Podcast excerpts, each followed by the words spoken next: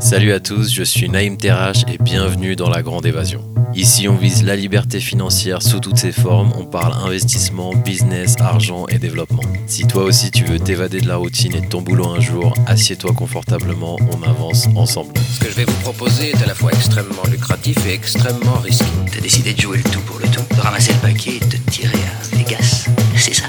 Hmm, non, c'était un petit peu plus compliqué que ça. Vous savez, dans notre métier, il vaut mieux passer pour un fou que pour un imbécile. Alors là, vous risquez pas la camisole. Bonjour à tous et bienvenue dans La Grande Évasion. Aujourd'hui, j'ai le plaisir de discuter avec Klaus Lindorf, une figure emblématique du monde de la mode et du luxe. Fondateur et directeur créatif de Rondorf, Klaus a su révolutionner le sportswear en combinant l'élégance française avec la fonctionnalité suédoise. Avec un parcours fascinant, il incarne l'esprit agile nécessaire pour être un entrepreneur. Klaus partage avec nous son expérience unique, les défis de la création d'une marque de luxe et son approche visionnaire du design et du style. Voici Klaus Lindorf dans La Grande Évasion. Klaus, bienvenue dans La Grande Évasion. Merci beaucoup. Merci pour ta présence, d'avoir répondu présent sur, euh, sur cette, à cette invitation. Je suis vraiment très heureux de t'avoir et honoré. Pour ceux qui ne te connaissent pas, c'est, tu es le CEO de Rondorf, qui est une euh, marque de underwear masculine. Et, euh, et tu as dédié ces dernières années à monter cette marque euh, au niveau international. Est-ce que c'est une bonne présentation? Oui, tu, présentes la marque comme euh, euh, la plupart des gens connaissent la marque, ça veut dire une marque de, de, de- de underwear. En fait, je dirais plutôt qu'on est une marque qui, qui euh, couvre non seulement les sous-vêtements, mais aussi sportswear, loungewear et swimwear. Euh, Donc, c'est plutôt une euh, all-round brand que pour hommes, plutôt que juste pour les sous-vêtements. Mais c'est vrai que les gens rentrent souvent dans la marque par les sous-vêtements. beaucoup, beaucoup de designers, acteurs, stylistes qui, qui l'endorsent, donc qui la, qui la valident et qui, qui l'aiment beaucoup, cette marque. Comment tu as réussi à, inculquer ça, insuffler ça dans une marque qui est, c'est quand même un marché très concurrentiel? Par où tu commences? Comment ça se passe Si tu veux parler de ça? Mais je pense euh, sou- souvent quand on lance quelque chose, un nouveau produit ou une nouvelle marque, c'est souvent parce qu'on trouve qu'il y a quelque chose qu'on ne trouve pas soi-même sur le marché. Et euh, c'était le cas avec Randorf aussi. À l'époque, on trouvait que c'était très compliqué à trouver du sportswear, du gymwear, d'aller à la gym euh, avec un t-shirt simple, sans logo hystérique, avec des couleurs euh, euh, flamboyantes, et que les coupes des shorts et des pantalons étaient souvent un peu merdiques. Et donc, on a lancé une marque avec cinq pièces. Tout était en noir. C'était un underwear, un t-shirt, un sports short, un, un swim brief et un sweatshirt. Et c'était vra- vraiment comme ça, on a lancé la marque avec ces cinq petits produits. Et on a lancé ça sur un petit site il y a plus de dix ans maintenant.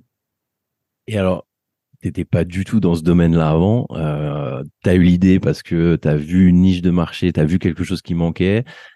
Comment, par où on commence quand on veut euh, rentrer dans, ce, dans cette industrie-là?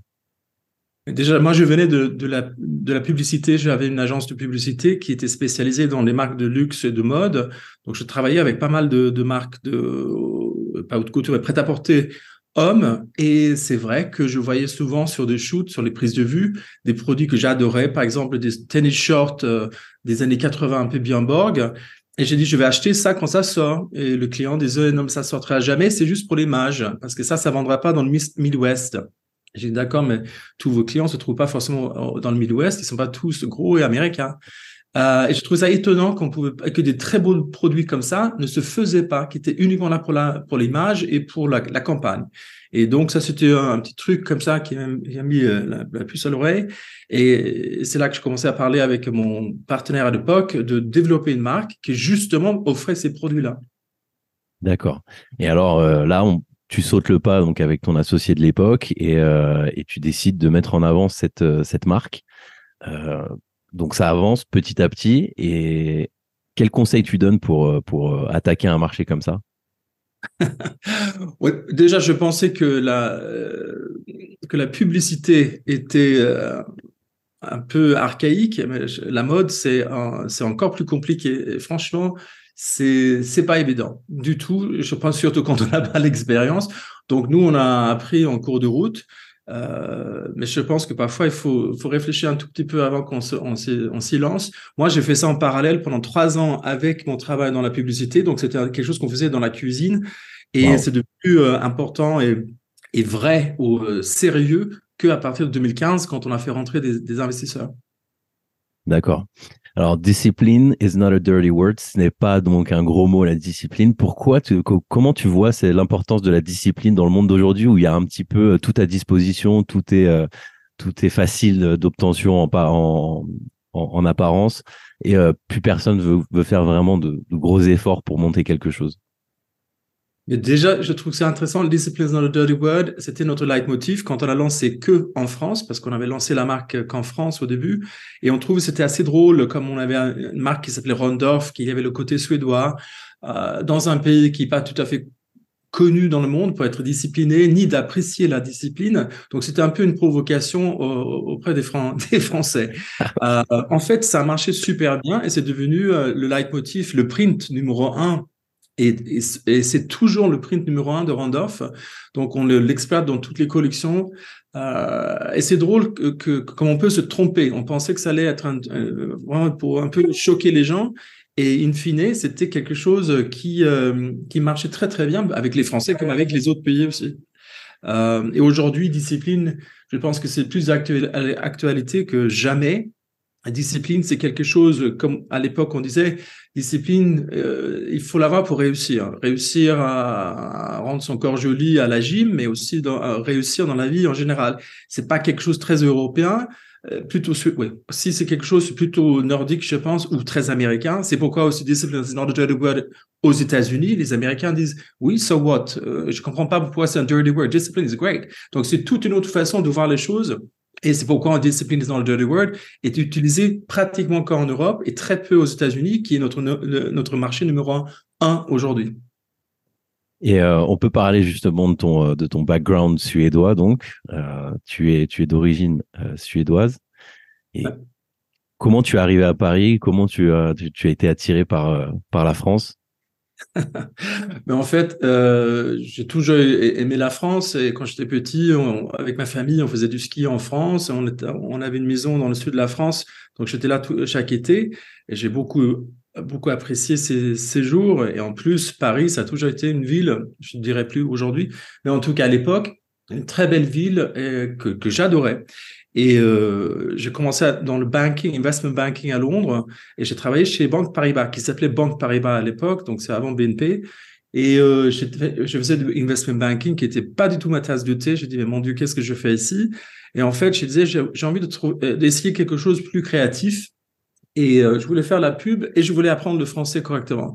Et euh, donc, je suis parti en, à Paris en 95. J'ai eu un job chez Publicis. Je parlais pas un mot de français, je comprenais rien. Et euh, après, voilà, je pensais rester un ou deux ans. Et 28 ans plus tard, je suis encore là. 28 ans qui passent rapidement, j'imagine. Euh, j'ai l'impression, souvent, en rencontrant euh, des personnes, des personnes internationales, que les étrangers aiment plus la France que les, que les Français. Qu'est-ce que tu penses de ça? Mais oui, mais je, on, dit toujours que on se rend pas compte de ce qu'on a.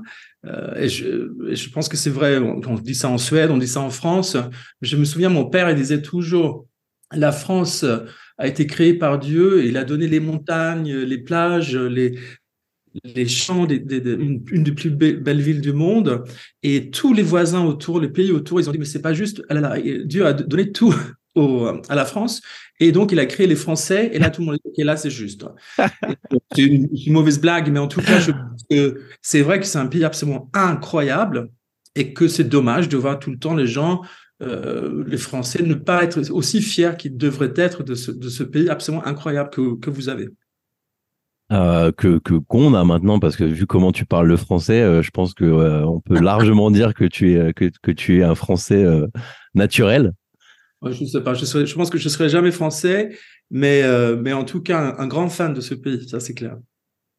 Et euh, quelle a été ton erreur, ton erreur euh, numéro un, celle qui, l'erreur que tu as fait qui, pour, pour monter Rondorf, qui a fait que, que bah, tu aimerais bien nous la partager aujourd'hui et que tu aurais aimé le savoir avant pour ne pas la faire?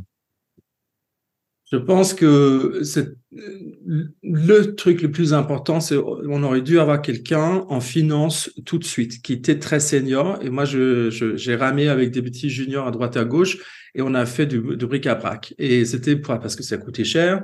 Mais en fait, je pense que ça nous a ralenti beaucoup au début. Et depuis qu'on a euh, un, vrai CEO euh, en place, ça change tout. Ça veut dire que moi, je peux me concentrer où je suis plutôt bon dans le design, dans le marketing, dans la com, etc. Et, euh, et qu'il y a quelqu'un qui sait vraiment euh, tenir la machine derrière. Euh, et ça, c'est quelque chose que j'avais pas les premières années où j'ai essayé de le faire moi-même et c'est pas du tout mon truc. Et je pense que ça nous a ralenti. Et on a fait beaucoup de conneries qui étaient inutiles. Tu veux dire que quand tu parles, juste pour bien comprendre, quand tu parles de finance, donc c'est finance, financement, tu, pour, pour la gestion du, la gestion interne, etc. Oui, oui. non, c'est pas le financement parce que ça, j'ai géré moi-même de faire venir l'argent des investisseurs. Ça, c'est une chose et de faire le, comment dire en anglais, le the dog and pony show, je peux, je sais le faire. Non, c'est surtout le day to day de tourner la, faire tourner la machine, parler avec les fournisseurs, euh, regarder la rentabilité, les, marges, tous ces trucs-là qui sont dans mes yeux chiants, mais il faut le faire. Et moi, j'ai voulu le faire avec quelqu'un junior, un peu en, bricolant, et c'était pas une bonne idée du tout. Donc ça, si tu dis euh, quelle est ton erreur, ça c'était une erreur euh, monumentale des, premières années qui nous a ralenti et euh, on peut pas tout faire, c'est impossible. Donc l'importance de, s'entourer directement dès le début de gens qui sont fiables dans leur, dans leur discipline ou leur secteur. Exactement, oui, car le, know-how que, je, n'ai pas moi, même si j'étais dans, le banking, mais investment banking n'a rien à voir avec tourner une petite boîte. Donc, euh, d'avoir quelqu'un avec cette expérience et qui peut surtout, tu peux te reposer sur, cette personne et de, sentir que cette partie, ça roule. Et dans ce cas-là, tu peux te concentrer sur tout ce que tu sais faire bien. Alors, tu parles du moment où il y a eu un, il y a eu un saut, euh, un saut quantique pour, euh, pour Rondorf et pour toi, euh, quand ça a commencé à décoller réellement, tu m'as dit. Qu'est-ce qui se passe à ce moment-là? Les ventes d'école ou alors il y a des rencontres qui se font, il y a des partenariats qui se font? Qu'est-ce que qu'est-ce qui fait que tu te dis là ça y est, ok, ça décolle vraiment? Mais c'est quand on a vu qu'il y avait une traction euh, en dehors de la France, on avait notre petit site et ça commençait à, à vendre bien en Angleterre, en Allemagne, euh, aux États-Unis. On comprenait même pas parce qu'on n'a pas mis un codec aux États-Unis. Donc parfois il y a des choses comme ça qui se passent, on ne sait pas exactement. Ah, sans promo, sans, excuse-moi de t'interrompre, aucune promotion, aucune paid ads, rien du tout. Aucune, rien. On était concentré sur la France et tout d'un coup, on, sentait un traction ou traction, je ne sais pas si on dit ça en français, mais en tout cas, une espèce il y a quelque chose qui bougeait en Angleterre, en Allemagne et après aux États-Unis. Et on n'a pas tout à fait compris.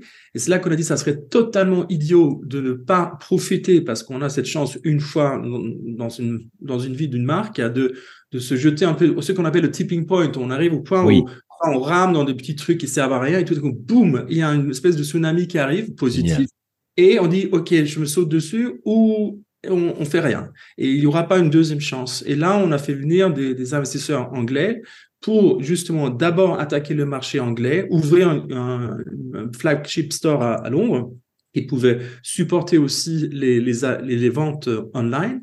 Et après, l'idée, c'était de après aller vers les États-Unis et, et d'attaquer ce marché qui un marché où il y a beaucoup plus d'argent et ils sont beaucoup moins sensibles à des promos et des discounts dans tous les sens euh, et, surtout, on avait une proposition de marque européenne dans le sportswear qui vient comme des États-Unis, qui on, sentait que ça, il y avait une vraie traction et qu'il fallait pas rater ce train-là.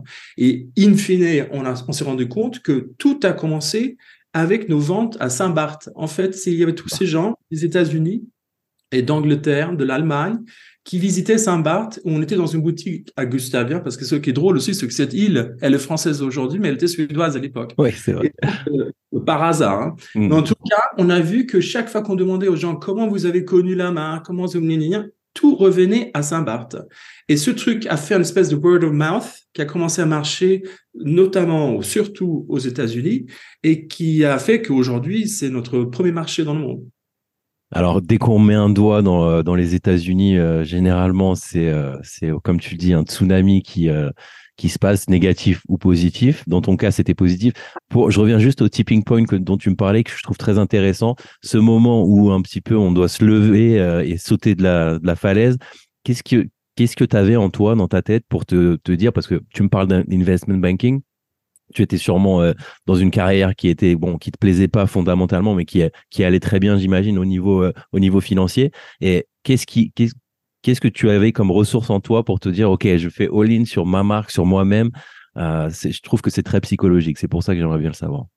Moi, je pense que déjà l'investment banking, je fais plusieurs sauts dans ma vie. L'investment banking, je gagnais très bien ma vie. J'étais très jeune, mais je gagnais très bien ma vie. Et je dis, il faut que je parte avant que je m'habitue trop à ce salaire.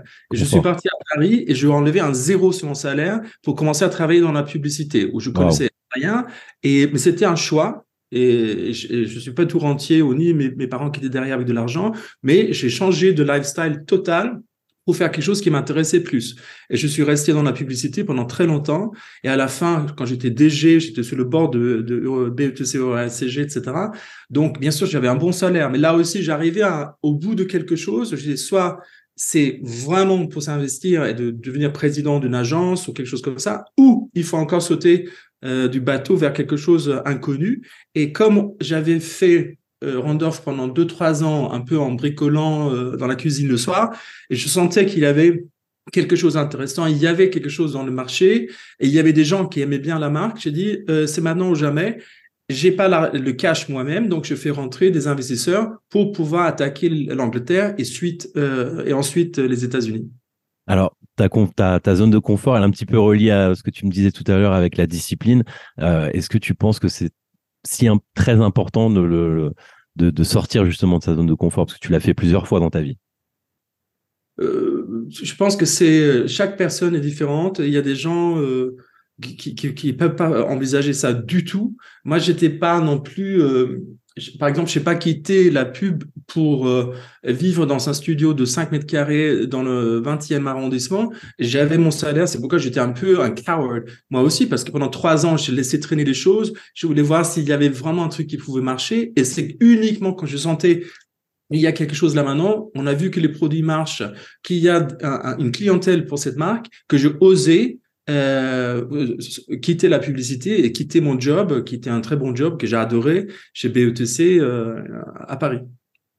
Et alors, euh, donc ça y est, ça décolle, ça avance, les années passent, l'entreprise grandit. C'est quoi les choix stratégiques que tu fais pour, pour faire grandir ta marque? Je pense d'abord, c'est toujours de faire un marché bien plutôt que de faire 25 un peu n'importe comment. parce que je pense que d'attaquer de, tout en même temps, les gens disent ah mais vous ça, ça marcherait très bien au Moyen-Orient, ça marcherait très bien en Corée, ça marcherait très bien au Japon.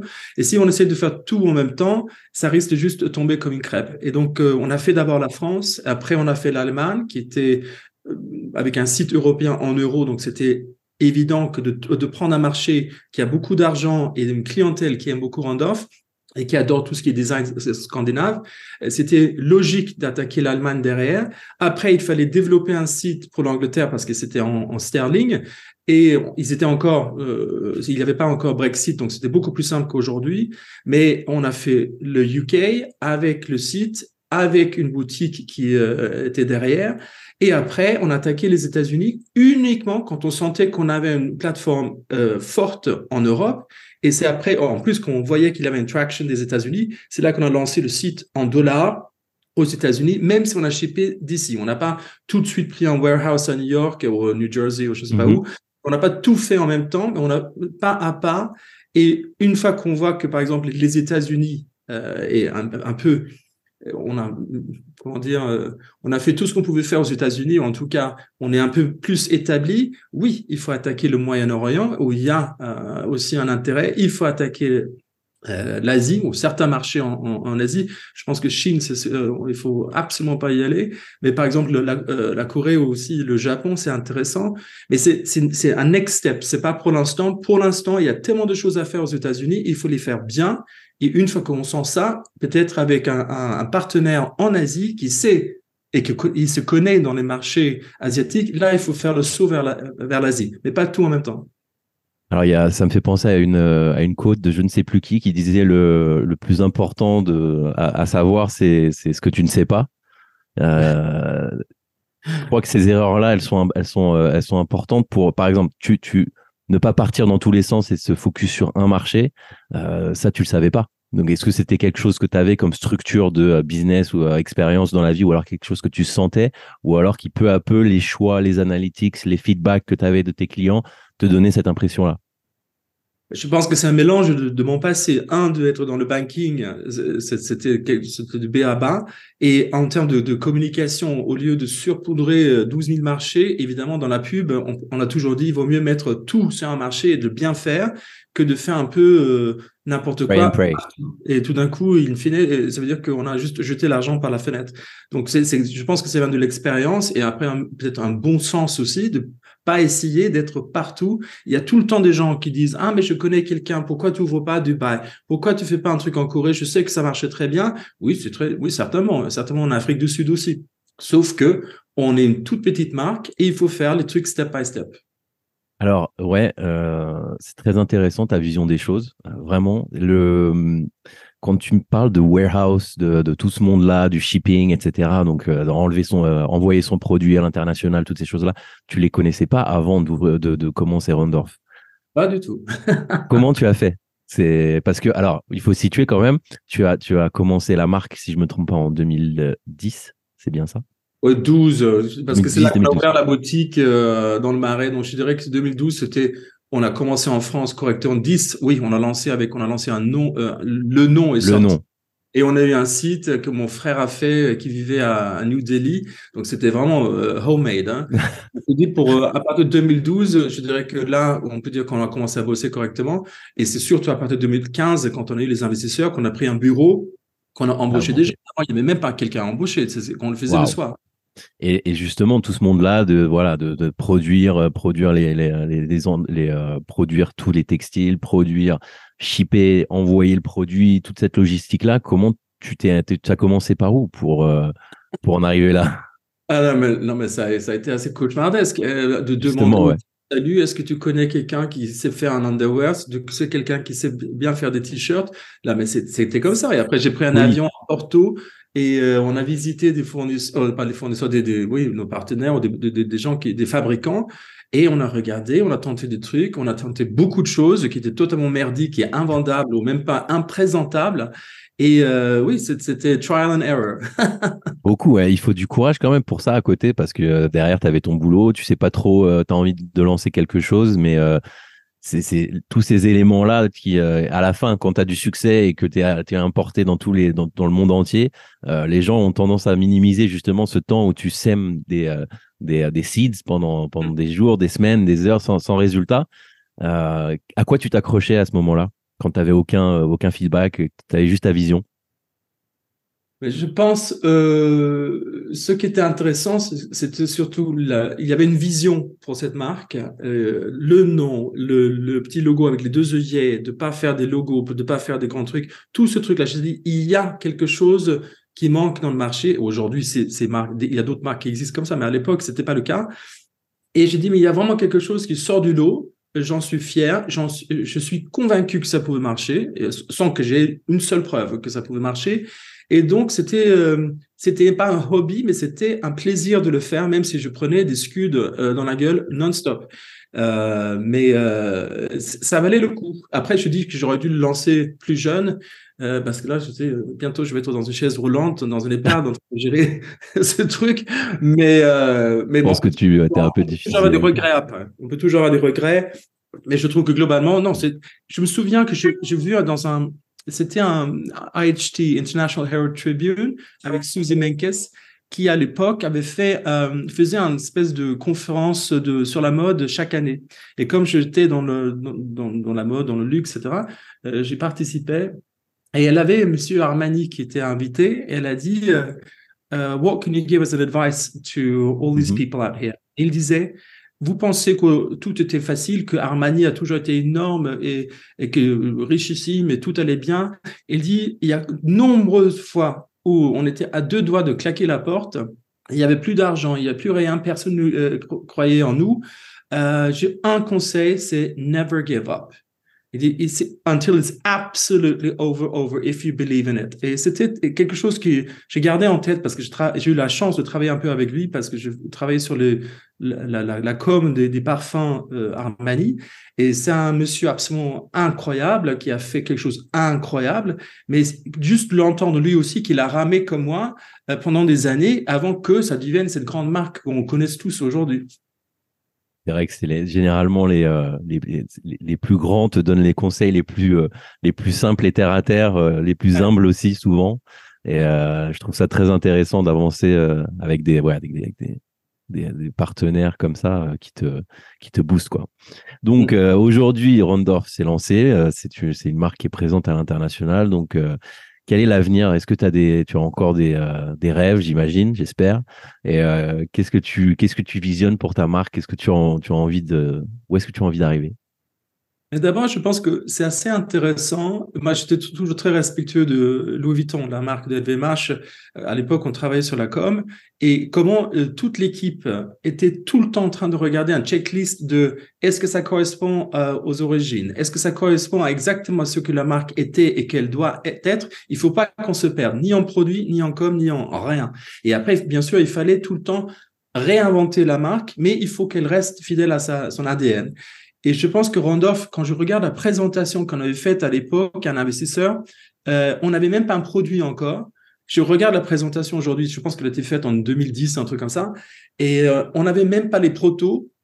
Et le mec, il a rigolé, il a dit, mais c'est incroyable parce que vous avez toute une marque, mais vous n'avez même pas un produit. Vous avez commencé avec le marketing, avec où vous voulez être, combien de boutiques par rapport online. Le site a été fait, tout était virtuel et, je n'ai même pas vu un produit, sinon il y en a pas. Et il a, il, a vraiment ri. Et je regarde la présentation aujourd'hui et on est exactement ce qu'on a dit qu'on voulait faire.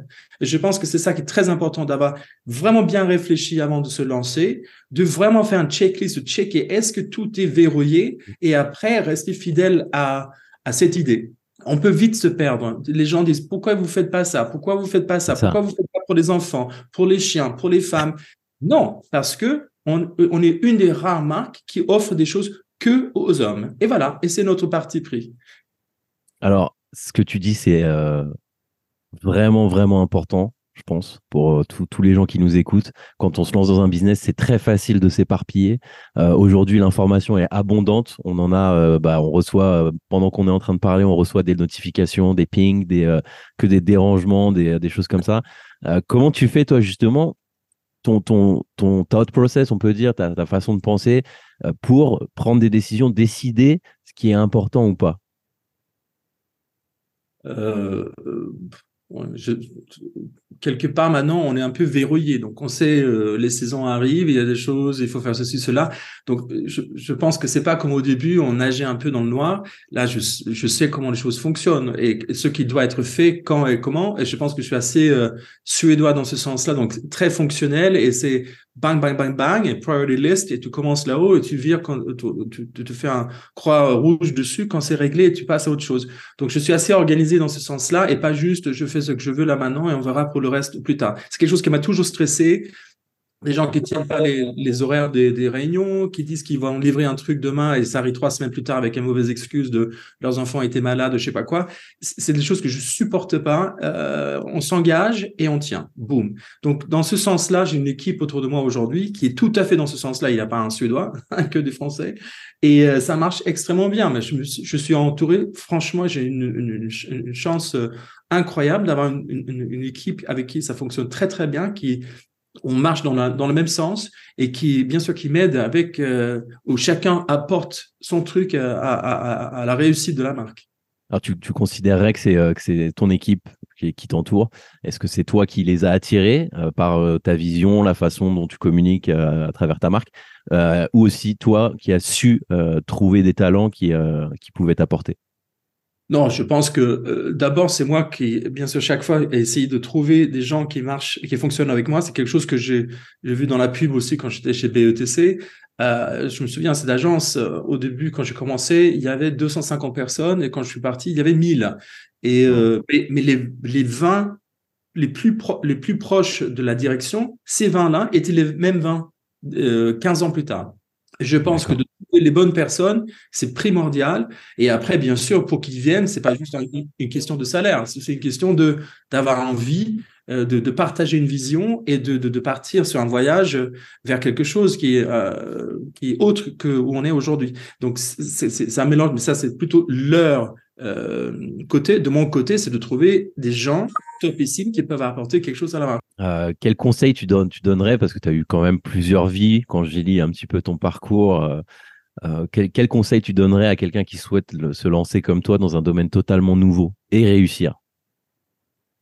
Encore une fois, je pense que c'est très important de s'entourer d'une équipe euh, surtout si on rentre dans un domaine qu'on ne connaît pas, d'avoir des gens qui ont une expérience de ce domaine euh, et qui peuvent euh, t'accompagner. C'est pas quelque chose qu'on invente tout seul dans un coin. J'ai essayé, j'ai perdu, comme j'ai dit tout à l'heure, des années parce que je voulais tout faire. Je pensais pouvoir tout faire et ce n'est pas le cas. Et on peut pas juste inventer une expérience. Une expérience, c'est quelque chose qu'on on a vécu.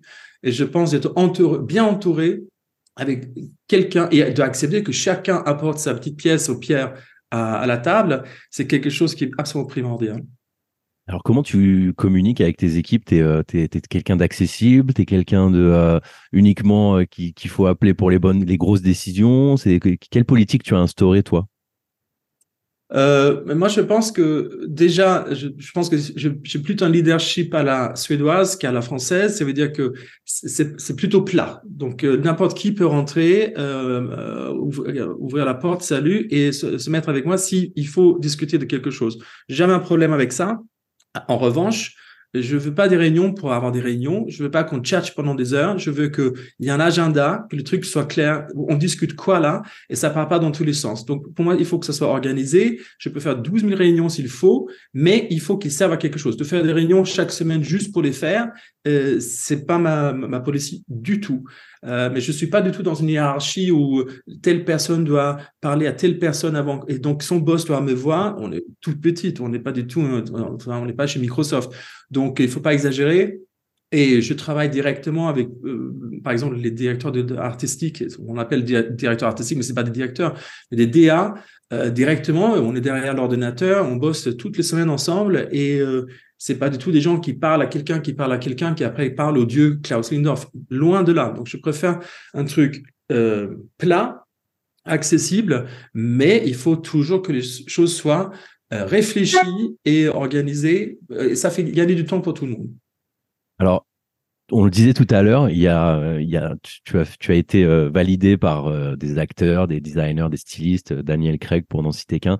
Euh, aucune promotion payante Rien du tout. Ces gens-là ont d'eux-mêmes, ce qui est assez rare quand même dans ce monde-là, euh, endossé, validé ta marque. Tu penses que c'est dû à quoi? Mis à part que ce soit des, super close. Évidemment. Euh, non, mais je pense que souvent, c'est d'être de, uh, at the right place at the right time, d'être au bon endroit au, au hmm. bon moment. Et je pense qu'on l'a été euh, à, l'époque, euh, à l'époque, on parle il y a même pas dix ans, euh, peut-être huit ans, mais Saint-Barth, c'était un lieu, on a eu une chance, Saint-Barth, et après on a fait une collab avec une, une plage à, Mykonos où tous les Américains, parce qu'ils pensent que la Grèce c'est Mykonos, pas du tout, mais donc on avait une présence euh, parce que tous les serveurs étaient habillés en, en Rondorf, on allait sur la plage, toutes les serviettes étaient Rondorf, etc., etc. Donc il y avait une, une visibilité de la marque et les gens rentraient à la maison, rentraient aux États-Unis, ils regardaient randolph.com, boum, et euh, ils avaient acheté quelques pièces dans la boutique sur la plage à Mykonos.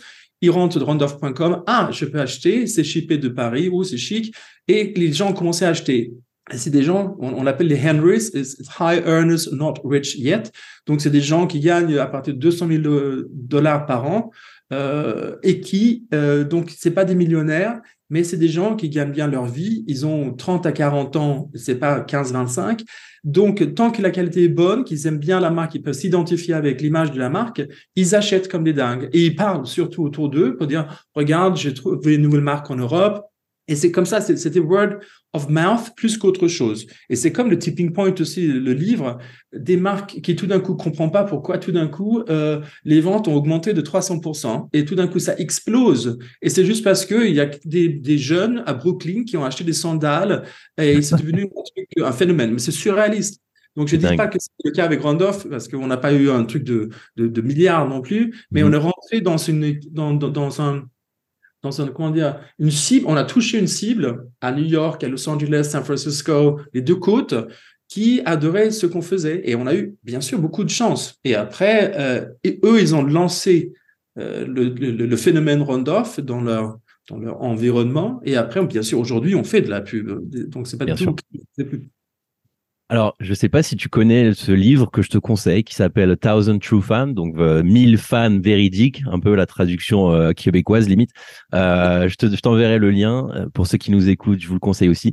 C'était le concept qui a été écrit par, euh, par un, un, un, auteur qui disait que si on arrive à avoir 1000 fans qui sont vraiment raving fans de sa marque, de son business, de son produit, on peut arriver à quelque chose. Alors, toi, j'ai l'impression, bon, tu, tu as déjà une, une persona, une, une image très précise avec les Henrys, donc qui est le qui est très très intéressant d'ailleurs, qui est l'acronyme Henry H E N R Y, qui est High Earners Not Rich Yet.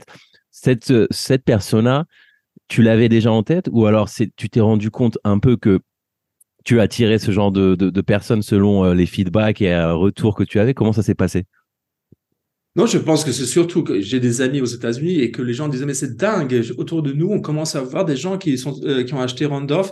Donc j'ai comment vous avez connu la marque, comment et tout le tralala. Et donc, j'ai vu quand même, oui, c'est des high earners, c'est déjà un Américain qui a un passeport, c'est un miracle. Et donc, quelqu'un qui part à Saint-Barth, à Mykonos, c'est pas quelqu'un qui, qui a, qui, ouais, c'est quelqu'un qui gagne bien sa vie. Donc, tout d'un coup, on a eu la chance de tomber sur un, un premium target où l'argent n'est pas le sujet. Mais ce qui est intéressant, c'est pas des gens non plus qui vont acheter un sweatshirt chez Balenciaga à 3000 dollars parce que c'est marqué Balenciaga dessus. Donc, il dit, il faut pas me prendre pour un con. Si la mm. qualité est là, si la marque me plaît, j'ai aucun problème de payer cher, mais je veux que ça soit raisonnable par rapport à ce que j'achète. Et si ce, ce, ce rapport y est, comme apparemment ça a été le cas avec Randolph, ils deviennent des grands fans. D'ailleurs, on discute la manière de faire un crowdfunding aux États-Unis, en Angleterre, euh, et que vers nos, euh, nos clients euh, VIP, nos clients, nos top clients, pour les faire entrer dans la, dans la marque, d'avoir une, euh, une, partie de dans la marque. Et ça, c'est quelque chose qui est envisagé peut-être pour ce printemps. On va voir. Mais je pense que j'ai vu un succès dans ce sens-là pour d'autres marques similaires à la mm. nôtre, mais euh, et pas en France, mais surtout en Angleterre, aux États-Unis. Et comme on a ces, ces fans-là, j'ai dit, ça, ça pouvait être intéressant. Donc peut-être c'est quelque chose qu'on va envisager. Je trouve que c'est une euh, excellente idée. Bon, en même temps, euh, Klaus, je suis très bon public parce que euh, je suis très intéressé par ces, ces choses-là de crowdfunding, crowdlending. notre génération, même si j'ai 37 ans, notre génération, c'est c'est elle est très très focus sur ça. Il y a, beaucoup de jeunes qui qui comprennent beaucoup plus l'investissement, investir des parts d'une société, être être co-actionnaire, co-founder, etc. Donc moi je peux que t'encourager dans cette voie-là et je pense que ce sera ça très ça aura du résultat. Et euh, comment tu comment tu, tu, tu te promotionnes justement à cette à, à, ta à ta cible? Parce que euh, voilà tu disais c'est des gens qui ont de l'argent mais qui vont pas non plus le, jeter par les fenêtres facilement. On prenait l'exemple du, du, du Sweet Balenciaga qui est assez mm. euh, illustratif. Comment tu les targets ces gens-là? En leur disant quoi? Mais je pense d'abord c'est que on est on est court dans, dans nos mots. Moi, je parle jamais. Euh, on n'a pas, sauf quand il y a des, des, interviews ou des trucs comme ça dans la presse, mais si, moi je parle pas comme une espèce de gourou. Randolph, je suis pas Randolph, je reçois des mails tout le temps. Ah salut Ron, c'est même pas un Ron. Hein. Donc euh, évidemment comme c'est pas Klaus Lindorf mais c'est Randolph, c'est une marque. Après qu'il y a quelqu'un derrière, très bien.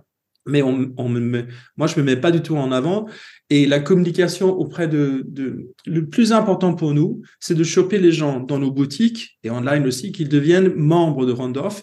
Et une fois qu'ils sont already members, c'est là que, par exemple, avec les newsletters, on a un, ce qui est dingue. Je regarde toujours, les gens sont, disent, mais c'est comment c'est possible?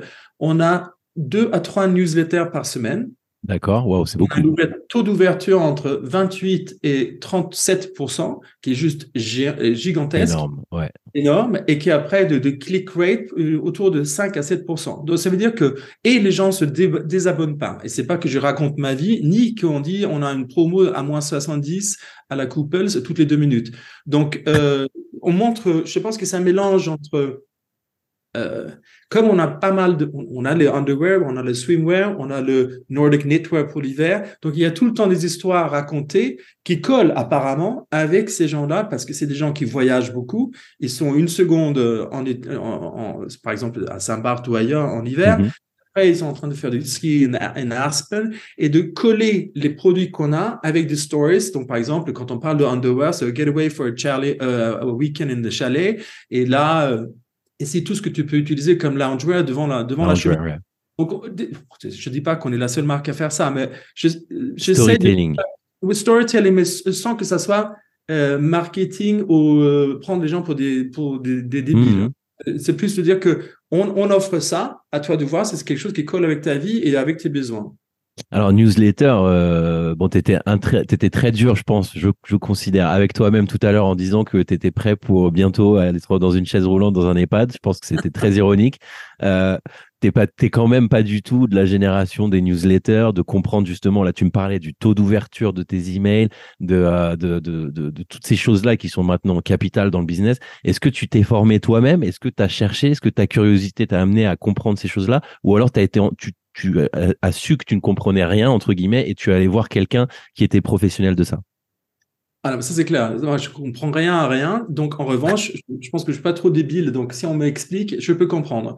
Et, mais surtout, ça m'intéresse pas ou ça m'intéressait pas. En revanche, de comprendre le comportement des gens, comme j'ai toujours aimé dans la pub, sauf que à l'époque, on était offline et maintenant on est online, donc tout change. Et ce qui est génial, c'est qu'il y a énormément de stats qu'on n'avait pas du tout à l'époque, donc on peut apprendre beaucoup de choses. Et surtout aujourd'hui, par exemple, euh, la, la, la, directrice de e-commerce moi, c'est une perle rare qui connaît des choses, elle est très très forte et elle m'a beaucoup appris. Et je pose tout le temps des questions, pourquoi on fait pas ça, pourquoi on fait ça, pourquoi vous avez fait ça? Et c'est pas pour critiquer, mais c'est pour comprendre. Il faut être un peu dans l'air du temps quand même, parce que sinon je pouvais être avec une machine à taper et euh, dire qu'on va faire des drums de bongo euh, pour communiquer avec les clients. Et, évidemment, c'est très bien que ça c'est plus possible. Alors, on parle des nouvelles technologies aussi. Euh, est-ce que tu es, tu, connais un petit peu le monde des, euh, des euh, NFT, toutes ces choses-là, et le, monde de la Web 3 Alors, crypto-monnaie, j'imagine que tu connais le mot, mais c'est pas du tout ma question. Non, absolument pas. Absolument Je ne veux pas savoir. Les, cryptos, Web 3, toutes ces choses-là, c'est même la technologie qui est derrière, c'est pas quelque chose qui t'attire du tout. Du tout. Alors là, je, je comprends, j'ai un énorme respect, par exemple, pour des gens qui disent euh, un peu plus âgés que moi, mais qui font euh, non, mais j'ai pas envie, j'ai pas envie, euh, j'ai vécu comme ça, je trouve ça très bien, j'ai mon portable, et au revoir, bonne journée. Et moi, je pense aussi, il y a certaines choses quand ça, relate à à la marque et à l'évolution de Randolph, parce que Randolph, pour moi, ça n'a jamais été un truc de oh, je vais devenir designer et faire des petits vêtements pour hommes et j'adore ça et c'est mon cœur de métier. Pas du tout. C'était de trouver pour moi, c'était un package. C'était, j'y croyais à ce nom, à ce positionnement et avec ces collections et de réussir ça comme un business model. Donc pour moi, c'est un truc de business. C'est pas du tout mon petit bébé. Je suis pas euh, une marque Jacobs qui a sa propre marque. Randolph, c'est pour moi un produit qu'on a créé, euh, qu'on pensait qu'il y avait un trou dans le marché et que ce produit pouvait remplir ce trou. Et pour moi, c'est un vrai business. Et pour réussir ce business, le, tout le temps le rendre plus important, et je pense que euh, la marque peut devenir beaucoup plus importante dans le monde, il faut évidemment comprendre un peu comment euh, l'argent arrive euh, dans les caisses. Et ça, je veux bien comprendre, mais tout le reste, non, non, non. Je pense que ça, je laisse à une autre génération. Ok, donc tu passes la main. Justement, le fait de euh, passer la main, pas tout de suite, mais euh, comment tu comment tu engages quelqu'un qui est meilleur que toi pour euh, pour faire des choses comme bah, diriger un jour peut-être si jamais tu veux laisser le produit parce que tu as, voulu créer ça comme un produit. Comment tu quelle qualité tu trouverais chez quelqu'un qui pourrait être un bon successeur pour toi si le moment venu? Je pense que c'est toujours une question de comprendre la marque parce que quand j'ai travaillé dans la publicité, j'avais 15, 20 clients ça de, sportswear à de la haute joaillerie à euh, de, du champagne. Et chaque, chaque client était devant moi en disant, alors qu'est-ce qu'on va faire en termes de com? Qu'est-ce qu'on fait comme strat marketing? Et tu es expert euh, chez tout le monde et, ils font tous des choses différentes. Donc, si je dis, si on peut faire ça, et je pense que notre agence à l'époque, j'ai travaillé avec Mercedes Serra et et Rémi Babinet, donc des gens incroyables et incroyablement talentueux. Euh, si on peut faire les 15-20 marques comme ça, on peut peut-être aussi faire comprendre une marque Randolph. Et je pense que les gens, c'est de, sentir très vite si les gens ont ça, est-ce qu'ils ont compris la marque? Et s'ils ont compris la marque, après, ils peuvent être dix fois mieux que moi. C'est presque ce que j'attends en termes de design, parce que le design, aujourd'hui, je fais ça avec une fille qui s'appelle Melissa Widmer. Oui, je le fais depuis 2015. On fait toutes les collections ensemble et elle est extrêmement talentueuse, mais surtout, elle comprend la marque, mais de A à Z. On est à côté de la plaque. Qu'est-ce que c'est que ce truc que tu as fait là? Ça n'a rien à voir avec la choucroute. Non, non, elle est toujours spot on.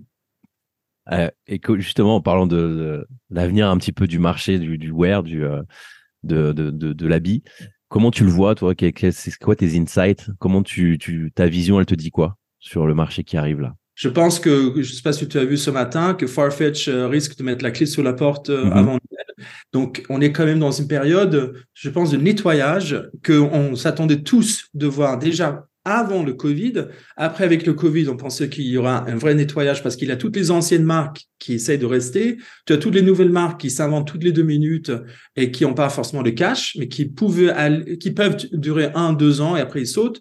Et, tout ce qui est au milieu. Donc, il y a eu un nettoyage dans le bas de gamme. Maintenant, il y a un nettoyage en premium et il y a même, comme je pense que tu as vu aussi dans la presse, que carrément des marques de luxe commencent à, chuter. Mais ça, c'est plus une question par rapport au marché chinois, qui n'est pas notre problème à nous. Les premium, c'est qu'il y a trop de joueurs et il y a trop de marques dans tous les sens et que, comme tout le monde a commencé à faire des discounts à droite et à gauche, hmm. par exemple, en France, il n'y a plus personne qui veut acheter quelque chose si on ne donne pas un minimum 30%. Et ça, c'est très dangereux.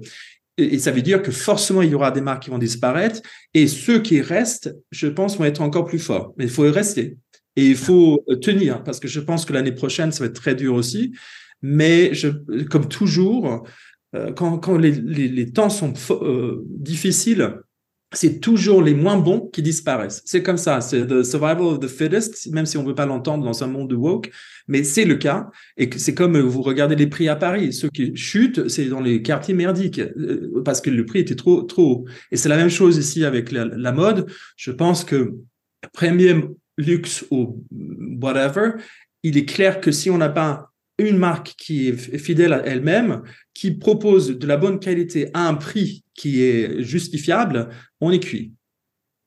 En tout cas, ça a l'air d'être une vision assez, euh, assez précise. Donc, tu as l'air de vraiment connaître ton, marché, savoir où tu es, qui tu es dans tout ça. Merci pour tous les conseils que tu nous que, que as partagés, même si je, je, pense que tu sais, tu réalises pas que c'est beaucoup de conseils qui sont très précieux. C'est pour ça que je fais ce genre de type d'interview et je te remercie encore une fois.